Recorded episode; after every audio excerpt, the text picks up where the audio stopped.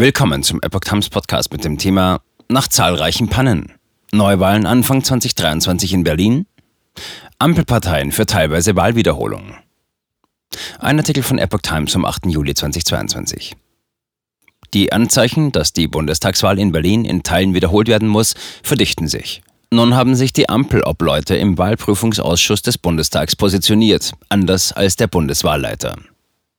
Nach der Pannenserie bei der Bundestagswahl in Berlin plädieren die Ampelobleute im Wahlprüfungsausschuss des Bundestags nach Medienberichten für eine teilweise Wiederholung der Wahl. Dies solle in etwa 400 der rund 2300 Wahllokale geschehen, berichteten der Spiegel, der Tagesspiegel und der RBB am Donnerstag. Betroffen wären alle zwölf Berliner Bundestagswahlkreise. Die Bundestagsverwaltung solle eine entsprechende Beschlussempfehlung erarbeiten, über die der Bundestag allerdings erst im Oktober abstimmen solle. Das Wahlrecht sei die zentrale Beteiligungsmöglichkeit der Bürger, sagte der SPD-Obmann im Wahlprüfungsausschuss Johannes Fechner dem Spiegel. Daher müssen Wahlfehler dieses Ausmaßes durch Neuwahlen korrigiert werden, damit alle Bürgerinnen und Bürger gleichermaßen die Chance haben, von ihrem Wahlrecht Gebrauch zu machen und damit ihre Stimmen das ihnen zustehende Gewicht bekommen. Wie Fechner dem RBB sagte, sei nun eine Grundsatzentscheidung seitens der Ampelkoalition im Bund getroffen. Die eigentliche Abstimmung im Wahlprüfungsausschuss gebe es allerdings allerdings voraussichtlich erst im Oktober. Anschließend müsse noch im Bundestag selbst darüber abgestimmt werden. Dies könne wenige Tage danach passieren. Sollte auch das Bundestagsplenum für die Wiederholung der Wahl in Berlin stimmen, hält Fechner nach eigener Aussage eine teilweise Neuwahl in Berlin im Frühjahr 2023 für realistisch. Wahlchaos. Die Wahlen zum Bundestag und zugleich zum Berliner Abgeordnetenhaus am 26. September waren in der Hauptstadt von zahlreichen Pannen und organisatorischen Problemen geprägt gewesen.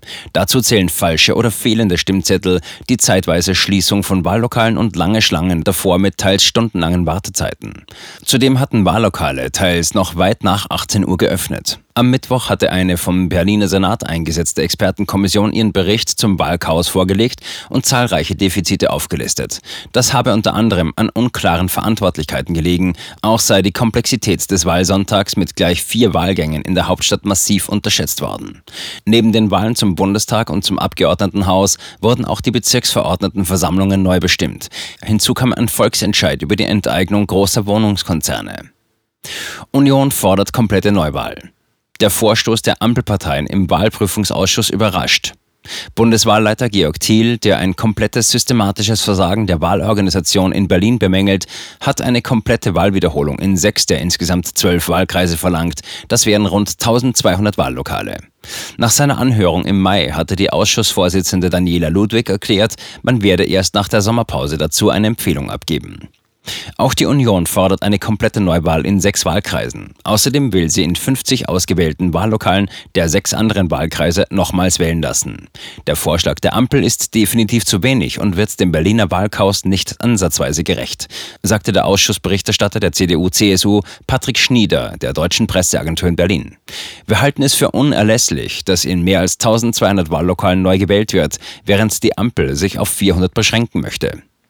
Die Berliner Landeswahlleitung wollte die Einigung der Obleute der Ampelkoalition auf Tagesspiegelanfrage nicht kommentieren. Der Generalsekretär der Berliner CDU, Stefan Evers, erklärte am Donnerstagabend, die Stadt müsse sich in großem Umfang auf Wiederholungswahlen einstellen. Der Senat habe aber trotz aller Warnungen noch keine Vorbereitungen getroffen, sagte Evers. Kopf in den Sand ist keine Strategie, Frau Giffey, kritisierte Evers an die Adresse der regierenden Bürgermeisterin Franziska Giffey.